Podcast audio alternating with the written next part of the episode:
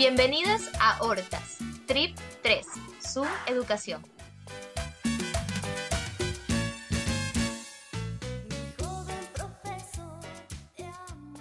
Hortas nace de las conversaciones random que tenemos como amigues en nuestro grupo de WhatsApp. Cuando menos lo esperamos, el chat tiene 263 mensajes sin leer, 10 audios de mínimo 2 minutos, stickers y memes a borbotones. Y todo comienza porque alguien le hace bullying online a sus estudiantes. En nuestro trip de hoy conversaremos sobre nuestra experiencia dando y recibiendo clases, ahora a través de una pantalla. A ver, chiques, eh, debido a la pandemia creo que nos hemos visto todos obligados a hacer un montón de cosas y una de estas es entrar al mundo de la educación online o Zoom Educación, porque al parecer Zoom se puso de moda y todos hemos tenido que usar Zoom en algún momento para trabajar y ahora también para educarnos. ¿Qué les ha pasado en Zoom? Porque realmente es entrar un poco a la casa de, de la gente, ver qué pasa atrás mientras están en media clase. Creo que ha habido como de todo un poco dentro de las clases, pero claro, es este sentimiento en primera instancia de que no hay una distinción propia entre lo que solía ser entrar a tu aula y salir de ella. Entonces, como esa barrera ya no existe, es algo súper raro porque se trata de ser respetuoso y todo, pero es imposible, o sea, me estoy enterando de cosas que nunca hubiera sabido antes y eso humaniza mucho nuestra relación docente-estudiante. Un detalle importante es que para mí eso de que sucedan este tipo de cosas, de que yo de repente vea, yo qué sé, al papá sin camiseta pasar por la parte de atrás, esas cosas que pueden pasar, o que te interrumpa el perrito o el hermanito y veas al otro poco más que carajeando diciéndote, vaya de ahí. Todo eso, para mí, hasta cierto punto, no es tanto problema, eh, porque para mí el estudiante tiene derecho a aprender y toda la vaina, él construyendo su mundo y él haciendo estas diferencias. Pero para los profes que son súper tradicionales y piensan que su aula es un lugar donde él tiene como que la palabra principal y ellos van a estar callados durante horas, esta vaina no funciona. Es súper interesante esto que mencionas porque siento que usando esta herramienta de Zoom, de alguna manera se hay una, una especie de dinámica que es, es horizontal. O sea, tú estás expuesto como tu alumno está expuesto y están como que en juego la dinámica de, del aprendizaje. Entonces, eh, hay como una cierta, un cierta, una cierta crisis al poder y a la jerarquía del profesor, porque tú también estás ahí en la palestra de la exposición. Ellos también te están viendo lo que pasa en tu casa, eh, las dinámicas cotidianas de tu casa. Eh, o sea, son muchas cosas que se ponen como en juego y en ese sentido hay como una vulnerabilidad en sí, como en general. Eso que dices, Ari, sobre, sobre exponerte, ¿no? Me parece a mí eh, algo, algo básico, porque claro, venimos de una educación donde estamos acostumbrados a que un profesor o una profesora se para frente a nosotros y de cierta manera nos exige, ¿no? Cierto respeto. Pero claro, ahora te expones, te adaptas junto a tus estudiantes a, esto, ¿no? Al, ruido que no tenías planeado, a la persona que grita o a algún animal o una mascota. Y claro, igual los procesos de adaptabilidad son lentos, pero lo que a mí eh, me llama mucho la atención es que las dinámicas no se pueden forzar. Y si se tratan de forzar, se nota que no es real. Entonces, eh, surge este, esta adaptabilidad conjunta de cierta manera, ¿no? Esta exposición conjunta. Y eso creo que es bueno porque hace que las personas que se están adaptando en este proceso vayan como que hacia, el mismo, hacia la misma luz. Que esa situación se vaya moldeando y que no se juzgue tanto, aunque hemos visto que sí que hay personas que han juzgado mucho a sus profesores, pero creo que esos son casos aislados. No, pero también es, les iba a decir que es como muy gracioso que gracias a Zoom ahora uno tiene como más stickers y más memes de los profesores. Y los profes también los tienen de los estudiantes. Ajá, porque eso era como muy divertido. O sea, al principio me divertía mucho cuando se congelaban los profesores, les hacía capturas porque ponían unas caras bien graciosas o no sé qué. Luego dije, no, porque yo solo lo hago para reírme yo, pero hay gente que luego hace cosas ofensivas para los profes y tampoco no, debe ser ese el camino.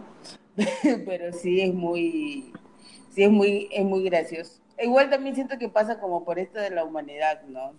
Creo que es una situación que de alguna u otra forma nos humaniza total y completamente. realmente esto ya no se trata de ser un docente o ser un estudiante, se trata del aprendizaje entre unos seres humanos que están batallándosela contra muchas veces el computador o el internet o el DirecTV o el que sea que tengan que no está funcionando. Justamente esto que mencionaba sobre los profesores tradicionales, eh, este tipo de profesores que incluso eh, no, se enfrenta, no se enfrentaban a la tecnología antes y que ahora les ha tocado enfrentarse, eso hace que de por sí exista un estado vulnerable, porque incluso los mismos alumnos pueden ver cómo su profesor también en esta dinámica está aprendiendo, porque se está aprendiendo todo el tiempo a usar la plataforma o a reestructurar su contenido en función de lo virtual. Es decir, el profesor también está en ese aprendizaje y de esa manera también hay como otra mirada. Y como tú dices, Kenji, hay muchos casos que lo ideal debería ser que todos entendamos que es un nuevo proceso, que es un proceso que surge de la emergencia, pero también hay situaciones en las que pueden ser motivos de, burla o de humillación a los mismos profesores también. Es decir, he visto muchos, o sea, hay muchos, de hecho hay muchos memes que dicen como que no te burles de tu profesor porque no sabe usar Zoom o porque no sabe usar las plataformas digitales, o sea, él también está aprendiendo ahora. Igual el problema un poco con eso es que hay otras cuestiones que van a atravesarlo muy aparte de si pueden con la tecnología o no pueden con ella. Porque aparte, no cambia la tecnología, cambia la forma de dar clases. Tú no puedes tratar al estudiante como si fuera tu estudiante presencial porque no lo vas a ver, no vas a saber sobre él. Porque tiene que tener mayor independencia y en la educación superior eso tiene sentido, es fácil, está bien, es lo que tienen que hacer. Claro, es un poco bajarlo de cierta manera de este pedestal y este poder que tenía el profesor en el aula y del manejo del aula. Y, y luego da mucho más chance a los estudiantes de poder hacer capturas de pantalla, de, de, hacer stickers de sus profesores, cosas que no pueden hacer en clase porque muchas veces no pueden ni sacar el celular en clase. Sí es como una dinámica que los docentes los pone en una situación muy vulnerable y para los estudiantes, André nos puede contar un poquito de su experiencia como como estudiante de Zoom y todo lo que ha padecido durante la pandemia? Amigas, es duro, amigas, es difícil. Eh, porque a mí me hace falta mucho como eso de la rutina y de que entro y y de que salgo de un espacio, ¿no? Como para entrar en la dinámica, porque ya de por sí yo soy así como muy, muy volada. Yo voy, y si como voy a las clases y no sé qué, entonces, por ejemplo, a mí me pasaba que ya, ya no lucho, ya solo le digo a la profe, yo voy a ver la clase grabada. No puedo, ya no puedo, simplemente no puedo. Me, me, me da angustia, porque, porque se le iba el internet. O sea, como que, como se me hace más fácil verla como si me estoy viendo una película. Y una película, y una película de Angelopoulos, o sea, larguísima. Los profesores se han vuelto youtubers y no tenemos esa Yo una vez tuve una clase donde me pusieron una actividad y dije, ah, ya estaba fácil una actividad de portugués. Saludos a mi profe de portugués que nos escucha. y entonces eh, dije, ah, ya voy a hacer la actividad y de repente me fui a ver memes, amigas, y cuando regresé cerraba la actividad y yo lloraba. También como trabajo en un programa de formación política, me toca a veces estar dando clases en, en Zoom y yo le veo la cara a esa gente y digo, ya es mi misma cara, de que nadie sabe qué está haciendo aquí, de que igual que uno quiere estar, pero igual termina súper agotado y, y que igual a mí me hace mucha falta también como la posibilidad de estar ahí en el espacio físico. Me fastidia mucho porque ya siento que no hay como como la separación, ¿sabes? Como que uso el celular para hablar con mi novia, uso el celular para hablar eh, de trabajo, uso el celular para las clases, porque además mi laptop decidió que iba a morir, ¿no? En plena pandemia. Y las ir a clase para mí era ese espacio donde yo guardaba el celular en la maleta todo el día y pues me sentaba a escuchar la clase. Creo que, o sea, dentro de esto, y una de las cosas maravillosas, noticias para caso de que no lo sepan, hay una tacita escondida que uno puede mandar cuando quiere y necesita un break. Y he descubierto que no le resulta que todo el mundo lo sabe.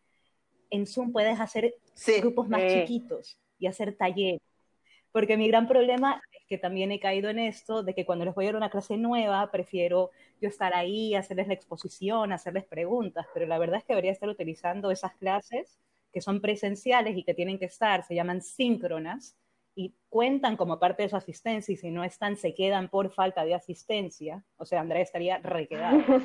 Eh, en este caso, utilizar ese espacio realmente para hacer dinámicas, para que trabajen en grupos, para yo coger y ser un poco como este personaje Kramer, que tú estás tranquilo dentro de tu eso y de repente te abro la puerta del Zoom y entro para ver cómo estás, que si están trabajando o no están trabajando. El problema es que la mayoría de los profesores no trabajamos hacia eso. El maestro se tiene que reinventar un montón. O sea, igual me parece me parece chévere que, que, utilicen todos los recursos que estas nuevas plataformas dan. O sea, yo estoy segura que hay profesores y profesoras que utilizarán lo básico y me, y me encanta ver cómo hay gente que está súper metida y le saca el, máximo provecho. Y está, está, es chéverísimo, porque se puede hacer muchísimo.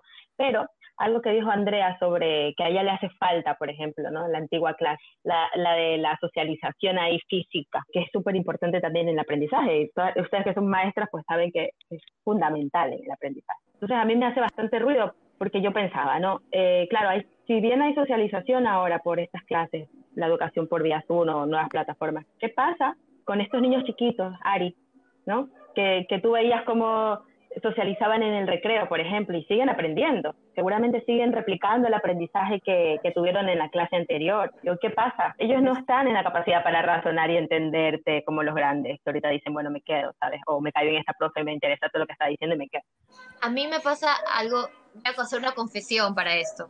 Cuando empezó todo esto, el tema de las clases, yo dije, yo no lo voy a lograr mi clase no la voy a poder adaptar en la virtualidad porque para esto contexto yo doy clases de expresión corporal a niños chiquitos de 4 a 8 años, es decir, son edades súper complejas para que mantengan una atención frente a una pantalla, básicamente, y sobre todo la dinámica de mi clase que es la presencia es fundamental, el contacto con el otro, la relación de los cuerpos, entonces la relación de ellos mismos con su propio cuerpo y también en función de lo que yo puedo ver y cómo transformo esa energía o ese trabajo que tienen ellos corporal.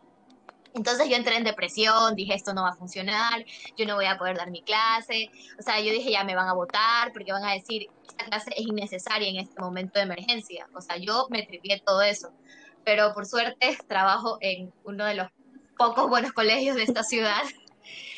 Y la verdad es que tengo una jefa que en ese sentido eh, piensa de una manera súper particular en relación de las asignaturas de arte y la importancia, incluso hoy en día, en la situación en la que están enfrentando los niños, la importancia de que ellos sigan recibiendo sesiones de arte, expresión corporal, de teatro, precisamente para que tengan estas otras sensibilidades y que no se enfrenten solamente al lado escolar o, o al lado de desarrollar solamente la parte cognitiva, porque el ministerio básicamente dijo, este año lo único que nos importa es que reciban matemáticas, lenguaje, ciencias naturales y sociales, o sea, las cuatro materias estructurales y importantes, por así decirlo, del sistema educativo acá en Ecuador. Y el resto no les importa. Entonces yo dije, ya, ya fue, ya me votaron. O sea, ¿a quién le va a importar, a qué mamá le va a importar que le den a su hijo vía Zoom expresión corporal? O sea, y al momento de yo enfrentarme a modificar mi clase, realmente fue súper complicado. Eh, como dice Elsa, me pongo a ver mil videos de cómo ver, de cómo hacer un video para que ellos tengan esta misma relación con su cuerpo desde, desde, el, desde el video. En Zoom he descubierto que la forma de captar su atención es que ellos entiendan que esto es un juego. O sea, de por sí mi clase es un juego. Pero ahora he tenido que como adaptarme al juego virtual, por así decirlo, y les hago como juegos de que esto es un videojuego y que nosotros somos jugadores del videojuego y entonces juego un montón con la pantalla y que desaparezco y desaparezco de la pantalla y los hago a ellos también jugar de que aparecen y desaparecen. Es decir, de repente he tenido que adaptar a mi clase lenguajes audiovisuales para que ellos como que puedan conectarse con esta nueva, eh, con esta nueva relación, porque obviamente no es la relación que teníamos en la, en la, en la presencia. Y a algunos les funciona, a otros chicos de repente le dicen a las mamás, yo no quiero recibir clases así. Tengo dos alumnos que decidieron, no voy a, no voy a ver clases este año, no voy a, si es así, no lo voy a hacer. Se quedan acostados en la cama y las mamás me ponen así el video enfocándolos a ellos acostados, atados con la sábana, porque no quieren recibir la clase. Y está bien, y yo les digo a los papás, no pasa nada, si no quieren participar, no pasa nada. Pero a mí me conviene que los que estén participando sean los que medianamente deseen estar ahí también para que funcione la clase, porque si no, no va a funcionar para ninguno de los dos, ni para mí como profesora, ni para ellos como estudiantes. Claro, o sea, si nosotros siendo adultos a veces realmente no queremos estarnos viendo la cara en Zoom, ni, ni estar en una reunión de trabajo, ni recibiendo clases o dando clases a veces porque también hay cosas que te sobrepasan. O sea, ¿cómo, cómo un niño puede entender eso ahí? O sea, es súper es, complejo ese nivel. Y también es una cuestión de ahora quiénes están recibiendo las clases. Porque solo, no solo está el niño ahí, sino que están los papás y también de repente está el hermano, están los perros, los gatos, todo el mundo en la casa y eso también distrae. Tal cual, y de hecho no solo distrae, sino que también tienes que tener mucha atención de cómo te comunicas y cómo te refieres a ellos, porque estás literal tú adentro de la casa dándole clases. Y estás expuesto no solamente de que te vean a ti, sino de que el papá quiere interferir en tu clase o quiera opinar o quiera él eh, decir cómo debes llevar. Estás expuesto a todo eso. Estás expuesto a que el papá de repente se le ocurra eh, retarlo al niño porque el niño no quiere hacer algo, es decir, puede pasar muchas cosas y tú tienes que estar como un poco atento y perceptivo a cómo solucionarlas atrás de una pantalla, porque ni siquiera estás ahí como para un poco mediar y decirle al señor, a ver, no pasa nada, sino que un poco como jugar con eso. Y hay que ser lo más pulcro posible. Ajá. Y también las indicaciones que das en los videos tienen que ser súper claras. Y al mismo tiempo también hay que tener cuidado con la duración de los videos porque al menos en el, eh, acá nos piden que sean videos que no sean menos de siete minutos, porque luego los papás se quejan de que es muy poquito tiempo. Pero eso es súper relativo, para mí no tiene sentido un poco, porque por ejemplo en mi caso, que yo trabajo cuerpo, yo doy la indicación, eh, presento cómo hacerla y ya, no puedo hacer nada más. O sea, no puedo. Ellos tienen que hacerlo. Exactamente, no me puedo quedar ahí en el video así, como que lo estoy viendo. no, como que, y ya lo hicieron, muéstrenmelo. Así, o sea, te conviertes en Dora la exploradora de repente. Ahí es cuando yo agradezco profunda y trascendentalmente ser en este momento profesora de universidad. Porque aquí, bueno, los papás no se nos van a meter, pero claro, todo cae en el estudiante y el estudiante puede decidir como Andrea no conectarse. Decidió que esto es para después y no hay problema, debería de ser así. Pero claro, en mi caso, ellos tienen que trabajar en grupos ciertos momentos, o sea, toda la base sigue siendo la base de una educación presencial. Los porcentajes, la forma en la que se te usa, la dinámica que se está tejiendo pero no estamos en la presencialidad, estamos en el online, pero esto no es educación online. En educación online, el primer principio es que la persona que va a estudiarla decidió que quería que fuera online. Decidió que él, debido a estas disponibilidades de tiempo que tiene, al hecho de que trabaja, al hecho de que le va mejor así, él decidió meterse en este curso y es un curso que tú puedes hacer en tu propio ritmo, todos tienen que tener unas fechas de entregas iguales, pero cómo llegas en el camino es cosa tuya. Acá no se puede porque yo tengo que tenerlos una vez por semana en clase eh, sincrónica, que es como tener una clase presencial.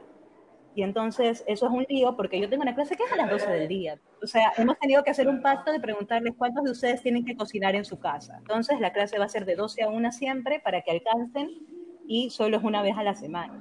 Porque tengo un horario que dentro de nuestra presencialidad no hubiera sido un problema, era un pacto. Ellos sabían que iban a tener hambre hasta la una y media de la tarde. Pero en ese escenario no dependía que alguien más tenga que ser alimentado por ellos y acá sí, porque tengo mamás que están en su casa siendo estudiantes y siendo mamás y trabajadoras al mismo tiempo. Y también tengo hermanos que son hermanos mayores y tienen hermanitos y les toca cuidarlos o les toca llevar las cosas para la abuela. O sea, realmente esto, sí, en género es cuestión de que a las mujeres les toca un poco más difícil, pero todos estos están afectados y nadie puede estar en mi clase a las 12 Es que igual no puedes obligar tampoco a, a, la gente a conectarse porque también luego tienes un montón de problemas de acceso, que no hay internet, todas las redes están colapsadas, así como la compu de Andrea que se suicidó, todas las compus celulares están suicidándose porque dicen, gente, ya, o sea, salgan de sus casas, por favor, no, no aguantamos ya este ritmo. Güey, ya. no aguantamos este ritmo de trabajo. El problema es que uno está en la casa. Entonces, mientras uno está en la casa, la gente piensa que te puede hablar, que te puede decir.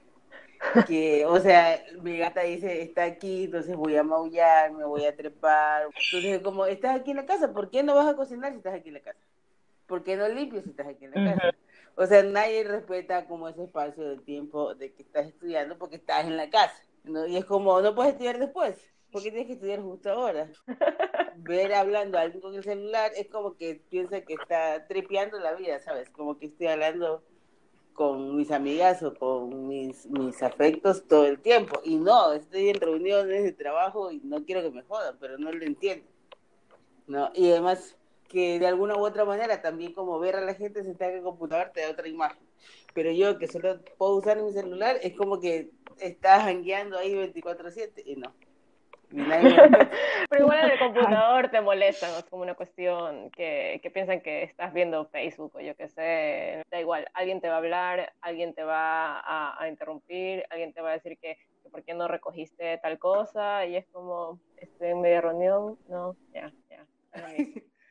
Ya, es como que los espacios, se los roles de los espacios se ponen como un poco difusos también, ¿no? Y como que convergen en ciertos espacios y hay, la gente es verdad, no, no respeta. Es difícil como que mantener esos límites de, de los roles como que establecidos, creo yo. Sí, el otro día estuve justo dentro de las cosas que hace la facultad, había algo del teletrabajo. Entonces estuvo bueno porque un hombre llamado Daniel dijo que en este caso eh, el contrato laboral realmente no es con la empresa, es con la familia, porque la empresa en este momento no realmente no tiene cómo controlarte y tú lo que tienes que hacer es tratar de controlar el hecho de que la empresa no te esté invadiendo tanto que no estés dejando tiempo para tu familia, que ese es como mi caso, es domingo y hoy día tengo tres reuniones de trabajo porque es la única forma. También hay otra noción de que como este de trabajo es más fácil, que, mira, tienen media hora libre, entonces les voy a mandar un texto para que lo lean, llegan el análisis y después de eso le sacan el resumen y lo adapten. y los estudiantes están desbordados, o sea, están colapsados, son una esponja absorbida que no pueden con todas estas cosas que les dejan, que las clases sincrónicas no son el problema. Cuando ellos se tienen que conectar no es el problema, el problema es todo lo que les dejan para cuando no están conectados, porque sienten que si no, no van a trabajar. Es que una, es, es como desmedido, ¿sabes? Porque, por ejemplo, yo recuerdo que por suerte a mí me tocó hacer solo el último nivel de portugués eh, online, si no, no lo hubiera logrado. Y yo recuerdo que sí, que Marcela siempre fue muy de mandar muchos deberes y todo, pero además ella tiene como un carácter tan especial que todo el mundo sentía que nos mandaba mil deberes, pero que era como con amor para que aprendamos, ¿no? que eran como cosas útiles para el idioma. Pero luego cuando ya esto se pasó a lo virtual, era realmente abrumador, era como desmedido. Yo siento que también pasa porque incluye el uso de otras herramientas con las cuales eh, pues no todas y todas estamos familiarizados. Yo qué sé, por ejemplo, hice mi clase de montaje y yo teniendo que presentar ejercicios grabados en video. A mí me va muy bien montando, o sea, como que me pienso mucho en las obras y todo, pero grabar no es muy fuerte, porque no, no, no, me gusta. Entonces ahí, yo estoy ahí, pelea que pelea, y un ejercicio que me podría haber costado, yo qué sé, 10 horas de preparación antes, presentarlo en la clase, eh, 15 minutos, y hablar sobre eso media hora, pues se vuelven las 10 horas de pensar y unas 4 o 5 horas hasta que lo logro grabar. Y luego tengo que presentarlo y luego comentar sobre eso.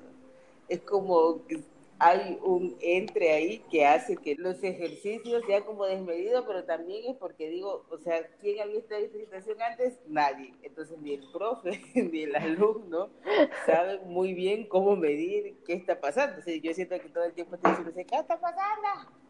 Y ya, porque es como, como que no, simplemente no, o sea, y ya las fechas límites es como, antes me pasaba mucho que sentía que las fechas límites eran como, como, como más, como eran como más una barrera, digamos, y ahora siento que como ya, ya pasó, ya pasó, ya, si no, si no me lo recibe, no me lo recibe, ya. Ya fue. ya fue. Pero antes sí era así como, profe, ¿será que usted me da chance? Se lo paso mañana. que mire, aquí se lo traes impreso para que no esté leyendo ahí en la compu. Claro, es que también con la pandemia el tiempo se ha vuelto tan relativo porque, no sé, estamos como encerrados en un loop eterno que, solo como pasan los días y, haces las cosas, al mismo tiempo no haces muchas cosas y, y claro, ¿para qué un, un estudiante de teatro necesita aprender sobre cómo grabar algo? Normalmente no, no es el punto, por así decirlo. Entonces, también le toca a los estudiantes aprender nuevas herramientas para poder presentar trabajos, para poder cumplir con estos límites, con estas exigencias que están tratando de, de imponer. Es súper difícil eso.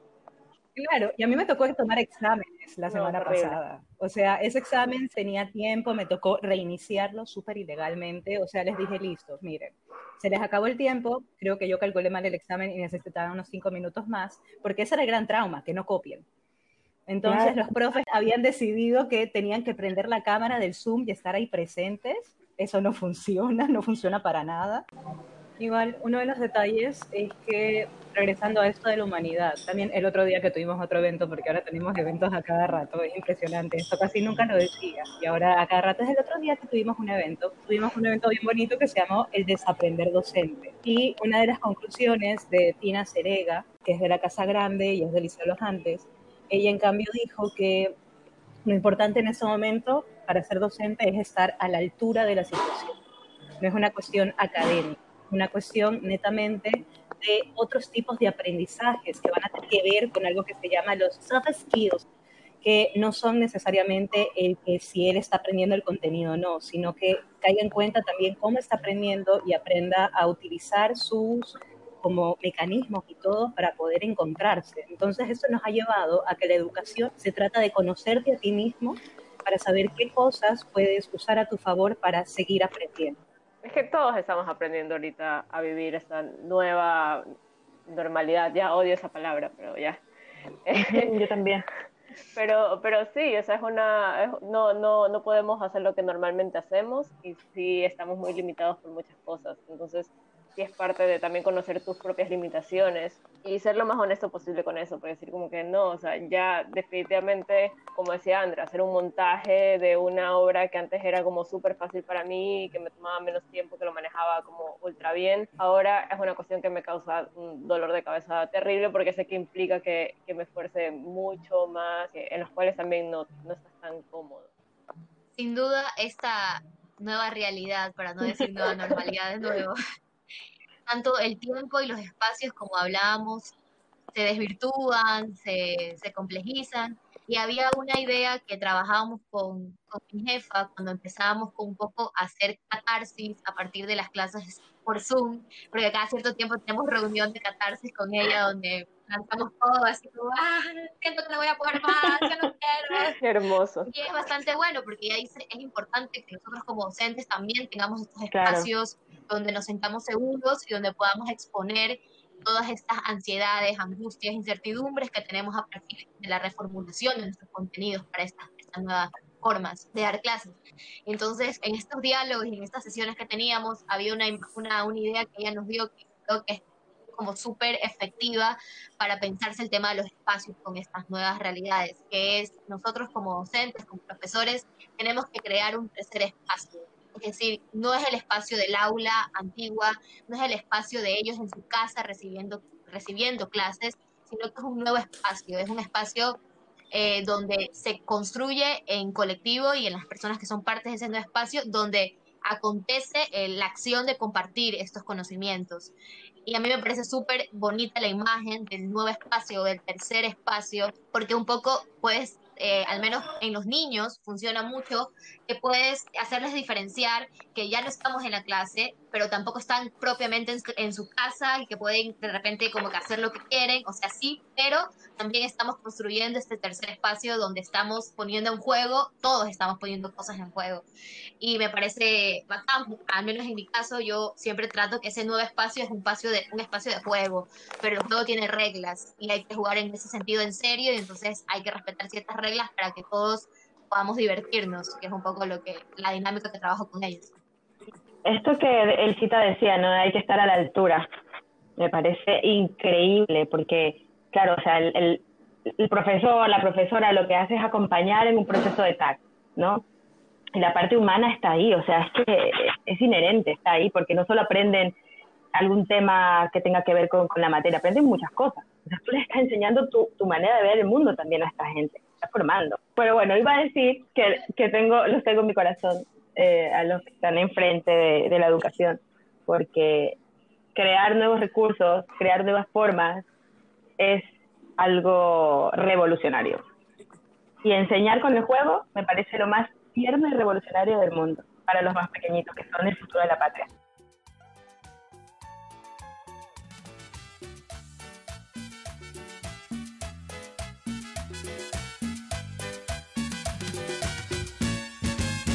Sea, Andrea llega tarde hasta las clases de Zoom. Ya deberíamos estar grabando. Terror básico que tengo de mandarle un pene a mi profesora. Es un sticker. Sí, ya llegó Andrea.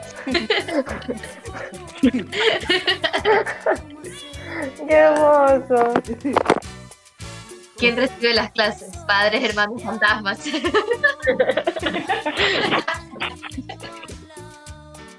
Kenji metálica. La más metálica.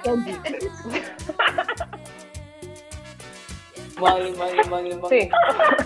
Definitivamente los, los vendedores callejeros están triunfando en Zoom. Ganando, como siempre. Anda como siempre. No, estoy vivo, resucité, papi. ¡Qué hermoso! eh, me encanta. Por favor.